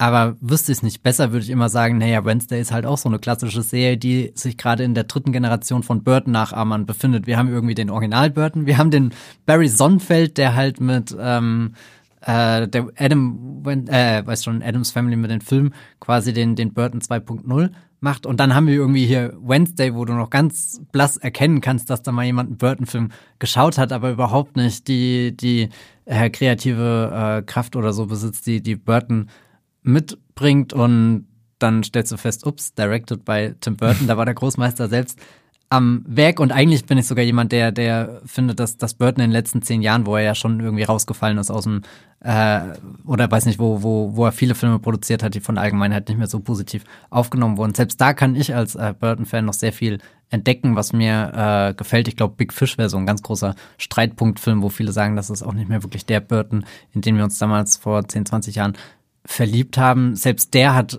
ist mehr, der ist eigentlich 100% Burton und, und bei Wednesday finde ich es wirklich wahnsinnig schwer, ihn unter all diesen Schichten an Netflix, Filtern, an Netflix-Dynamiken, Mechanismen und so zu entdecken. Und das finde ich eigentlich super traurig, weil eigentlich müsste doch Netflix die Plattform sein, die sagt, jemanden wie Burton, der im Kino offenbar keinen Platz mehr hat, dem geben wir diesen Freifahrtschein, so wie ihn Del Toro für Pinocchio bekommen hat, so wie ihn Alfonso Coran für Roma bekommen hat, so wie ihn die Wachowskis für Sense8 bekommen haben, äh, wie ihn Martin Scorsese für The Irishman bekommen hat. Würdest du denn sagen, dass man den Einfluss von Tim Burton bei Wednesday sieht? Oder wie sehr sieht man ihn? Weil ich würde jetzt nämlich, bevor wir ähm, wirklich schauen, ähm, was sich in Staffel 2 ändern kann, würde ich einfach mal eine ganz kurze Runde machen, mit Dingen, die ähm, uns an Wednesday Staffel 2 nicht, äh, Wednesday Staffel 1 nicht gefallen haben. Also über die Kritikpunkte von ähm, Jenna Ortega hinaus. Also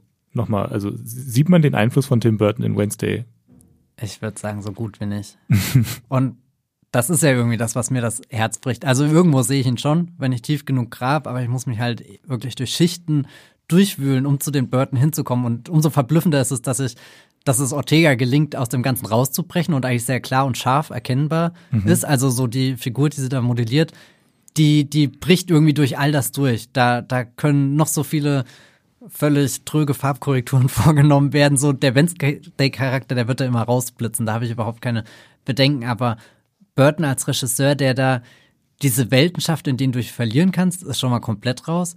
Und auch Burton irgendwie, der dir Bilder zeigt, wo du nach und nach anfängst herauszufinden, ähm, weiß nicht, wo du was über die Figuren einfach lernst. Das ist ja irgendwie das, was ich vorhin mit Edward mit den Scherenhänden meinte. Du hast diese Offensichtlichkeit, da ist der Typ, der Scherenhände hat. Irgendwas stimmt hier nicht, irgendwas ist da schief gelaufen. Und guck dir mal an, der sieht auch nicht fröhlich aus. Das kannst du alles auf den ersten Blick erkennen. Und dann sind die Bilder so schön und sorgfältig komponiert, dass du nach und nach wirklich anfängst, das nur anhand der Bilder zu verstehen, was da in ihm äh, vorgeht oder oder so so eine völlig magische Szene wie Winona Ryder, die da äh, unter den Schneeflocken äh, tanzt oder so. Sowas suche ich in, in Wednesday vergebens, auch wenn es eben Standout-Szenen gibt wie den den Tanz selbst. Aber das ist schon wieder eher so so ein Produkt, glaube ich, was was Jenna Ortega sehr aus sich selbst schafft. Aber ihn als Regisseur, das finde ich so wahnsinnig schwer, ihn da auszumachen. Und das ist so komisch, weil der Stoff wie gemacht für ihn ist und Netflix eigentlich bekannt ist, solchen, genau solchen Regisseuren gerade noch Freiräume zu geben. Aber das ist ja auch eine Ehre.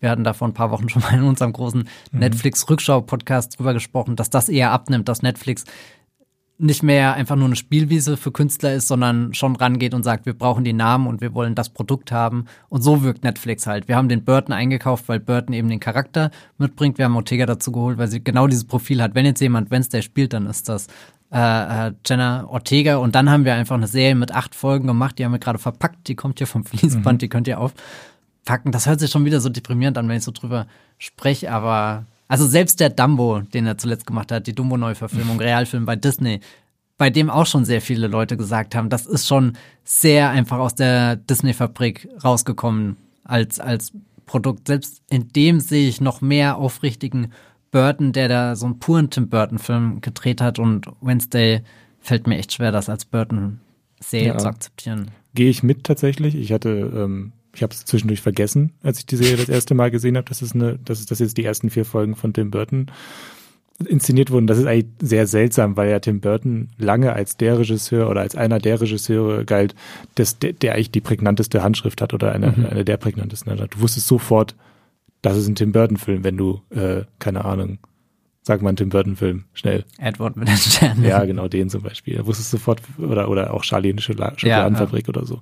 Äh, wusstest du sofort. Also ich würde sagen, man erkennt äh, Tim Burton schon, also aber auch nur in so in homöopathischen Dosen eigentlich mehr oder weniger. Also man, also was ich meinte, ich glaube nicht, dass ähm, die Figur Wednesday so aussehen würde in der Serie ohne Tim Burton. Ich glaube, dass er für den, für die, für die Gestaltung der Figur sehr wichtig ist, aber für die Gestaltung der, der Umgebung, das hast du ja vorhin auch schon, hast du ja schon erklärt, da spürt man ihn fast gar nicht. Das sieht teilweise, es ist, es ist erschreckend flach, tatsächlich, finde ich. Also Nevermore und Jericho, das ist, das, das ist irgendwie ganz, ganz putzig da alles, aber es hat überhaupt keine Tiefe äh, in, in, in, in der Umgebung. Also das, das Büro von ähm, der Direktorin äh, Weems zum Beispiel, ähm, da muss ich immer dran denken, wieder dieser, da gibt es so einen Kamin und da über dem ist so, so eine Frau mit, mit Schlangenhaaren und das, das sieht so dermaßen digital und, und, und äh, weiß nicht, körperlos aus, dass es, dass es schon wieder abstoßend ist. Also es ist an, also was, was ja wirklich, also an Ausstattung und, und Gestaltung ist da fast gar nichts erkennbar, dass da irgendeine Mühe reingeflossen da, ist. Dass sie ja einfach mit einem MacBook da drinnen sitzt, das, ja. das hat mir jetzt beim zweiten Mal wirklich fertig gemacht. Ich will nicht äh, ständig rüber zu Harry Potter schauen, was die so viel besser machen, aber ich könnte jetzt einen Gang durch Dumbledores Büro anbieten, ja. dir erzählen, welche, welche Ecke da ist, welche Treppe da, wo der Phönix sitzt, wo, wo das Denkarium steht. Weißt du, so alles so, so Dinge. Und ich würde Wednesday auch für mich eher so, also in meiner Idealvorstellung ist Wednesday schon eine Serie, die sich in den Fantasy-Aspekt reinlehnt, in dieses düster Makabre eben. Und all das versucht die Serie in ihrer Kulisse komplett zu unterbinden, wo ich dann eben wieder bei einer austauschbaren Netflix Coming of Age Serie bin und das ist schade. Ja, ich habe noch, ich habe noch zwei Kritikpunkte yes, ähm, für, für, für Wednesday. Das eine ist, äh, sorry, warum haben die eigentlich Gwendoline Christie's Figur Weems getötet. Es, es, ergibt überhaupt keinen Sinn. Es, es, ergibt in Staffel 1 wenig Sinn, weil, weil der Tod eigentlich fast gar keine Auswirkungen hat. Es wird einfach aus dem Weg geräumt von der, von der Schurkin, von, von Christina Ritchie. Äh, hat aber danach dann auch wirklich gar keinen Einfluss auf die Charaktere oder so. ist einfach weg. Und äh, dafür, dass sie, dass sie so eine große Rolle eingenommen hat im Ensemble, auch so einen großen Einfluss vorher auf, auf Wednesday gehabt hat, als Mentorin, als strenge, ähm, aber faire Mentorin, ähm, dass das wäre eine Figur gewesen, die kanntest hättest du drei, vier Staffeln aufbauen können als, als Bezugsfigur und auch als wichtige Säule in diesem Ensemble. Äh, Gwendolyn Christie ist ein Star, die, ist, die ist dafür gemacht für diese Rolle gewesen und ich verstehe es nicht, warum sie, gerade im Hinblick auf, auf weitere Staffeln, warum sie sie getötet haben. Das ergibt keinen Sinn. Erzählerisch nicht, äh, von mir aus auch marketingtechnisch ergibt es keinen Sinn. Es ist eine absolute Fehlentscheidung gewesen. Ich kann es nicht nachvollziehen. Ja, gebe ich dir recht. Ich habe jetzt, ich meine, du hast sogar mal auf Movieplot das sehr konkret in ja. äh, Worte gefasst und deswegen, als ich jetzt das zweite Mal die Staffel geschaut habe, habe ich auch wirklich auf den Moment hingefiebert, weil ich mir gar nicht sicher war, wie ist sie jetzt nochmal genau ausgeschieden. Und dann kam die Szene und ich dachte mir, Wow, das war, das war wirklich wie, wie beim Schach. Du ziehst irgendwie deine Dame raus und sie wird vom Bauern geschmissen, ja. so irgendwie und so. Sehr schön, wow, sehr, schöne, das, sehr schöne Schachmetapher. Gut, dass du ja auch nochmal ja. äh, Queen's Gambit mit reinbringst. Genau, mein, mein, Queen's Gambit, ja. Sehr gute Netflix-Serie. Ähm, ähm, nee, kann ich, kann ja. ich nicht verstehen, warum sie das gemacht haben. Mein zweiter und auch letzter Kritikpunkt an Wednesday ist, äh, ist das Monster tatsächlich. Also hm. diese, diese Hyde. Ähm, ich, ich weiß nicht, was dahinter steckt. Der sieht irgendwie eher witzig und albern aus, als wirklich furchteinflößend, aber ich glaube, er soll furchteinflößend sein. Er hat einfach riesige Augen und irgendwie auch so einen Fletschenmund, so, so mit, mit Fletschezähnen. Er sieht mehr aus wie so ein Scooby-Doo-Monster. Ähm, also da kann ich dann schon verstehen, wenn Jenna Ortega sagt, sie möchte, dass das alles ein bisschen gruseliger wird. Ähm, ja, gerne. Gerne ein paar gruseligere Monster, die auch ein bisschen besser animiert sind und nicht aussehen, als wären sie aus irgendeiner Nickelodeon-Serie 2000 äh, entsprungen. So. Vor allem auch, auch Monster, die eine Präsenz in der Serie haben, die nicht nur namentlich erwähnt werden. Es gibt das Monster, wir müssen das Monster suchen, irgendjemand mhm. tötet hier Leute. Das fand ich so, ähm, also wirklich, das ist sehr faul von der Serie. Einfach, dass sie ins Drehbuch reinschreibt, was die Gefahr, vor der wir uns fürchten sollen, der, der Gefahr, der hinterher äh, Gefahr, der hinterher ermittelt wird, aber uns eigentlich nie zeigt, wie dieses Monster wirklich auftritt. Es gibt nie eine tolle Sequenz, wo du mal wirklich allein im Wald bist, wo sich das anschleicht, wo du, wo du eine Spannungs, Spannungsszene hast und wie das dann aussieht, ist wirklich bodenlos. Das mhm. würde ich sogar eher in Liga der außergewöhnlichen Gentlemen hier Anfang der 2000er verorten. Das ist ein sehr grobes CGI, was da zum Einsatz kommt. Und ich habe auch auf YouTube später nochmal hier einen Zusammenschnitt äh, gesucht, da kommt das Monster ungefähr nur zwei Minuten vor und das ist immer das Gleiche. Es springt immer so komisch rein, immer, immer dieser, dieser Fratzeneffekt, mhm. der erzielt werden sollen und, und das ist irgendwie zu wenig dafür, dass das so eine große Rolle in dieser Staffel einnimmt, aber es wird im Endeffekt immer nur behauptet, anstatt dass wirklich dieses Monster in Szene gesetzt wird und ich laufe Gefahr, schon wieder zu Harry Potter zu schielen. aber ich habe jedes Mal gedacht, wo das kam, können die das nicht wenigstens einmal so unheimlich machen wie die Verwandlung von Lupin in der Gefangene von Azkaban. Das ist eine Szene, die hat mich als Kind wirklich komplett fasziniert und die gucke ich auch jetzt immer noch mit sehr offenen Augen an. Da sind bestimmt auch schon Jahre dazwischen. Die Effekte sehen heutzutage anders aus. Aber wenn da dieser Körper aufbricht und du diese Transformation mitkriegst, wo aus dem Mann der Wolf, der Mannenwolf, der Bärwolf wird, das ist schon so mythologisch allein in den Bildern aufgeladen. Und bei Wednesday hast du immer nur diese, diese Fratze springt in die Kamera und dann ist es schon wieder vorbei. Also da kann ich Jenna Ortega auch verstehen. Das könnte ein Horroraspekt sein, den sie einfach hochschrauben, anpassen können, was auch immer. Wer weiß, was das Monster in der zweiten Staffel wird, ob es überhaupt noch mal ein Monster gibt. Hm. Hast du noch einen Kritikpunkt? Ich habe noch einen Kritikpunkt und der heißt äh, Detective Ortega. ich bin nämlich überhaupt kein Fan von dieser, äh, äh, ja, diesen, diesen Ermittlungen, die sie durchführt. Ich glaube, die Ermittlungen an sich stören mich nicht sehr, aber da liegt es auch wieder dran, wie die geschrieben sind. Das fühlt sich einfach an wie so eine, so eine CSI Serie sehr. Voll geil. ja, vermutlich, wenn man da drauf steht. Ich stehe da halt überhaupt nicht drauf. Ich hätte lieber, weiß nicht, eine, eine Staffel gehabt, die, die mich immer tiefer hineinzieht äh, in die düsteren Gänge von Nevermore und nicht irgendwie eine Serie, die dann immer sagt, ah ja, und diese Folge haben wir gelernt und jetzt haben wir diesen Hinweis bekommen und dann geht sie auf diese Schritte sehr inspirationslos nach oder so. Es gibt immer eine sehr leichte Möglichkeit, um an Informationen zu kommen. Du schickst die Hand los, du äh, quetscht hier irgendwie einen Tyler aus oder einen Xavier oder so.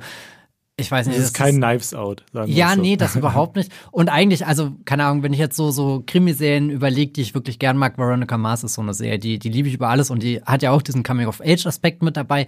Aber weiß nicht, da fühlt sich jede Ermittlung auch so an, als könnte Veronica Mars gerade entweder selbst in sehr große Scheiße reingeraten oder mit ihren Ermittlungen was anstellen, was über sie drüber geht. Und du fragst dich halt immer, wie weit kommt sie wirklich? Und dadurch, dass die äh, Ortega-Figur hier halt sowieso schon sehr, sehr messerscharf ist und du weißt, sie wird wie ein Pfeil durch all diese Menschen um sie herum durchrasen, sie früher oder später ihre Lügen entlarven. Ich liebe auch die Szene, wo sie irgendwie so Folge 7 oder so sagt, so, jetzt reicht's. das war für mich so ein Punkt mit, ja, wir haben jetzt lang genug rumgemacht mit äh, NCIS Nevermore oder so. Jetzt, jetzt reicht's, jetzt müssen wir endlich zu dem großen Finale ähm, kommen. Also entweder erzählen sie diese, diese Ermittlungen kreativer, einfallsreicher, spannender, aber bitte nicht so, dass es neben, neben dem äh, Love Story Element was in verschiedenen Variationen mhm. hier drin steckt, schon für mich mit das Schwächste und lässt die Serie einfach sehr gewöhnlich wirken. Also es ist wieder sowas, kann ich mir auch in Nola Holmes nebendran ich würd, anschauen. Ich würde bei, bei, bei, bei fast jeder anderen Serie würde ich, würde ich da mitgehen. Ich mag auch nicht, wenn, wenn eine Serie dominiert ist von einem äh, Detective-Plot. Da fällt mir sowas wie Snowpiercer zum Beispiel auch ein, mm, äh, wo, ja. wo, das, wo das eigentlich auch nur genervt hat. In diesem Fall finde ich, ich mag es tatsächlich, weil es, weil es die Serie vereinfacht ich mag das eigentlich, dass es mal einen einfachen Zugang zu einem, zu einem Fantasy-Plot gibt. Da ist mir Shadow und Bone schon wieder viel zu kompliziert. Da muss man irgendwie schon ewig, ewig drüber nachdenken, was da eigentlich gerade passiert. Und es passiert irgendwie in drei verschiedenen Welten, was da ist. Wednesday angenehm simpel. Wo ich aber mitgehen würde, ist, ähm, dass es gerade in den letzten vier Folgen, habe ich das Gefühl, äh, die Serie überlastet tatsächlich fast schon wieder. Dann übernimmt plötzlich das Mysterium die komplette Serie und du hast gar keine Zeit mehr für irgendwas anderes. Also während der ersten vier Folgen hattest du dann nochmal so ein witziges Kanu-Rennen oder so weiter oder sowas oder auch mal so ein, so ein Praktikum in irgendwelchen äh, Souvenirshops oder sowas. Das kommt in den letzten vier Folgen fast gar nicht mehr vor, weil es dann wirklich nur noch darum geht, dieses Mysterium da aufzuklären. Da fand ich es dann auch schwach, aber ich finde generell die letzten vier Folgen von Wednesday schwächer als die ersten vier. Zufällig hat die Tim Burton inszeniert. Wer weiß, vielleicht hat er doch nicht alles verlernt. ähm, nein vielleicht noch so jetzt irgendwie, vielleicht gehen wir mal über zum Ausblick jetzt. Hast du Hoffnung für Staffel 2, Matthias? Oh Gott, jetzt stellst du mir diese Frage. Ich bin halt völlig leidenschaftslos gerade, was, oh. was Wednesday angeht. Das tut mir auch ein bisschen leid und es fällt mir auch schwer zu akzeptieren, dass das gerade das große Jenna Ortega-Ding ist, wo mhm. ich halt lieber hätte, dass alle so über X oder so reden oder meinetwegen auch die neuen Screen-Filme, was ja vermutlich das zweitpopulärste ist, was sie bisher gemacht hat. Aber Wednesday steht ja jetzt wirklich gigantisch da bei Netflix. Ist ja einfach so, so schnell, so weit nach vorne gekommen. Ich glaube, da ist der Streamingdienst selbst auch überrascht von dem Mega-Erfolg. Deswegen ist meine Hoffnung, dass Netflix das auch erkennt, dass das für sie ein Mega-Erfolg war mhm. und jetzt anfängt zu investieren, weil das können sie sich ja jetzt leisten. Und, und dann ist vielleicht auch mehr einfach in der Gestaltung dieser Serie möglich. Ähm, ich habe wenig Hoffnung, ehrlich gesagt, was sowas wie, ähm, ich sehe mehr die Handschrift von Tim Burton angeht, wenn er dann überhaupt noch in die zweite Staffel mhm. groß involviert ist. Vielleicht kriegt er auch einfach so einen ausführenden Produzentenposten und begleitet das Projekt halt mit. Aber äh, da würde es mich eher freuen, wenn, wenn Burton zur Belohnung jetzt seinen Netflix-Film kriegt, den er umsetzen darf und da halt dann sowas wie Pinocchio äh, dreht oder sowas jetzt Del Toro ähm, gemacht hat. Letztes Jahr ich bin mir auch manchmal gar nicht so sicher, ob Netflix Wednesday als so, so ein Chaos-Projekt wahrnimmt. Oh, das würde ich gern mal so. Ja. ja, ja, es ist schwer zu sagen, aber ich habe immer das Gefühl, Jenna Ortega redet halt und redet viel, während Netflix will einfach nur vorwärts kommen. So irgendwie Netflix presst diese zweite Staffel raus, so wie sie früher oder später auch eine zweite mhm. Squid Game Staffel rauspressen werden. Ja, ja das ist ein gutes Beispiel, würde ja. ich sagen, weil bei, bei Wednesday habe ich auch nicht das Gefühl, dass sie da besonders weit vorausgeplant haben, ehrlich gesagt. Muss, muss ja auch nicht jedes Mal. Ich glaube, das ist ja auch das Gute an so einem Detektivplot, dass du ähm, dann eben nicht dass die, die Aufgabe hast, irgendwie eine große Sage zu erzählen oder so. Die können jetzt im Grunde von vorne anfangen. Von mir aus auch ein neues Schuljahr dann einfach anfangen, wie bei den Harry Potter-Filmen. Und dann gibt's ein anderes Rätsel oder so. Ich glaube, sie haben jetzt ja schon angedeutet in der letzten, in der letzten Minute von, von der ersten Staffel, dass dann irgendein Stalker da auf den Fersen von Wednesday ist. Vielleicht machen sie daraus irgendwas. Ähm, ich mache mir auch ein bisschen Sorgen um die zweite Staffel, weil ich ähm, überhaupt nicht weiß, ähm, was sie mit der Figur machen, ob sie, ob sie die Disziplin haben, die Figur so weiterzuschreiben wie jetzt, ob sie da einfallsreich genug sind, ob da, ich hoffe auch, dass Tim Burton zurückkommt. Ich glaube, er ist wichtig für die Serie immer noch, auch wenn man seinen Einfluss nicht sieht, aber man spürt ihn, finde ich, so ein bisschen. Ähm, meine Hoffnung ist tatsächlich, dass ähm, Jenna Ortega mehr Einfluss bekommt auf die Serie, weil sie hat jetzt, äh, ich glaube, sie hat den sich irgendwie jetzt ein bisschen erarbeitet mit ihren verschiedenen äh, Kritikausbrüchen. Ergaunert. Ergaunert. weiß ich, ob, ob man ergaunert sagen kann. Nein. Aber auf jeden Fall ähm, verdient. Sie hat jetzt einen Executive Producer ähm, mhm. äh, Titel äh, Credit in der, in der zweiten Staffel. Das heißt, sie hat mehr Einfluss, auch also nominell mehr Einfluss auf die Serie, nicht nur noch als Hauptdarstellerin. Sie hat auch immer so ein bisschen durchblicken lassen, dass ähm, ihre Stimme gar nicht gehört wurde von den äh, Showrunnern und AutorInnen. Das heißt, ähm, jetzt müssen sie sie hören. Jetzt hat sie, jetzt hat sie einen Posten in der Serie. Jetzt, jetzt hat sie nominell auch Einfluss darauf. Ähm, da glaube ich schon, dass sie die Serie so ein bisschen, auch, auch den, den, Stil der Serie so ein bisschen natschen kann. Sie kann da so ein bisschen schubsen, den Stil. Sie kann da alles so ein bisschen aus ihrer, aus ihrer Sicht so ein bisschen in ihre, in ihre Richtung reinziehen, könnte ich mir vorstellen. Also deswegen, ich bin vorsichtig optimistisch, und vorsichtig skeptisch, kann man das so sagen? Also ich, ich, mhm. ich bin komplett gerade in so einem Zwiespalt gerade drin, weil mir fehlt eigentlich auch so ein bisschen die Fantasie, was, was in Staffel 2 eigentlich passieren soll. Ob sie wirklich dieses, dieses Momentum, was die Serie sicher, was die Serie einfach mehr, mehr oder weniger so hinterhergeworfen wurde. Wir wissen gar nicht, wie das eigentlich passiert ist, dass diese Serie plötzlich diesen, diesen Zeitgeist-Moment hat. Ob sie das auffangen können ähm, in, in Staffel 2, da bin ich mir sehr unsicher tatsächlich. Weil das ist schon was sehr, was sehr Einmaliges, habe ich, hab ich das Gefühl. Ja. Glaubst du, oder gibt's gibt's in der Netflix-Geschichte schon mal eine Serie, die sich maßgeblich verändert hat von Staffel 1 zu 2 oder 2 zu 3? Also der so eine Kurskorrektur wirklich gelungen ist, dass du rausgegangen bist und gesagt hast, da war ich jetzt sehr lauwarm am Anfang. Müsste ich jetzt, müsste ich jetzt ewig graben. Aber ja. ich glaube auch gar nicht, dass es jetzt eine krasse Kurskorrektur braucht. Kurskorrektur vielleicht, was die Bedingungen ähm, der Dreharbeiten ja. angeht. Nee, weil schon. ich meine, als Netflix würde ich jetzt dastehen und mir denken, naja, Netflix, fun äh, Wednesday funktioniert ja perfekt. Schau mal an, wie viele Leute das gesehen haben. So besteht von, von Netflix-Seite überhaupt der Drang, irgendwas zu ändern, wenn jetzt nicht Stimmen von innen ganz laut werden, wie eben die von Ortega und dass sie jetzt Executive Producer, mhm. ist es ja ein deutliches Beispiel eigentlich schon dafür, dass zumindest irgendjemand aufgepasst hat, ja. was, äh, wie, wie der, der größere Diskurs läuft. Ähm, ja, also deswegen habe ich halt äh, das Gefühl, die Dinge, die mir wichtig sind, sind Netflix im Endeffekt komplett egal. und, und ich glaube, dadurch ähm, will ich mich gerade auch nicht weiter in diese Serie groß hineinsteigern, mhm. will mich, mich nicht an sie bin, weil du hast schon gemerkt, wie schwer es mir gerade gefallen ist, hier schon klar zu sagen, wie wenig Tim Burton ich erkenne. Und das muss ich eigentlich in ein, zwei Jahren nicht einfach nochmal durchlaufen. Natürlich, werde ich schauen, rein aus Neugier. Aber ich mache mir jetzt keine als großen Hoffnung. Ja, ich bleib dabei. Ich mache mir Hoffnung. Außerdem, also vielleicht nochmal um auf einer positiven Note zu enden. Ja. Wir kriegen acht Folgen mit Jenna Ortega mhm. als Wednesday. Wir kriegen acht Folgen mit dem eiskalten Händchen. Wir kriegen auch Stimmt. Enid zurück äh, und äh, es sind viele, viele putzige kleine Figuren in dieser Serie und trotzdem, e-, egal was passiert, ich, ich freue mich trotzdem auf Wednesday Staffel 2. Äh, und vielleicht kriegen wir einen zweiten Wednesday-Tanz. Also wer weiß. Ich, ich bin mir, da bin ich mir nicht ganz sicher, ob, ob das passieren wird. Ich glaube, äh, das hat sie auch schon mal irgendwie durchblicken lassen, dass sie das nicht mal nochmal machen möchte. Ich bin okay. mir nicht sicher, wer weiß. Ich meine, es wird super schwer, das nachzustellen, ja, weil der ja, halt genau. auch so in dem Moment heraus entsteht. Dass ich, ich weiß gar nicht, irgendwo gab es einen ziemlich tollen Text darüber, der die Faszination der Serie beschrieben hat. Ich glaube sogar in der New York Times irgendwie mit dieser sehr tollen Überschrift ist eine Invitation to be weird.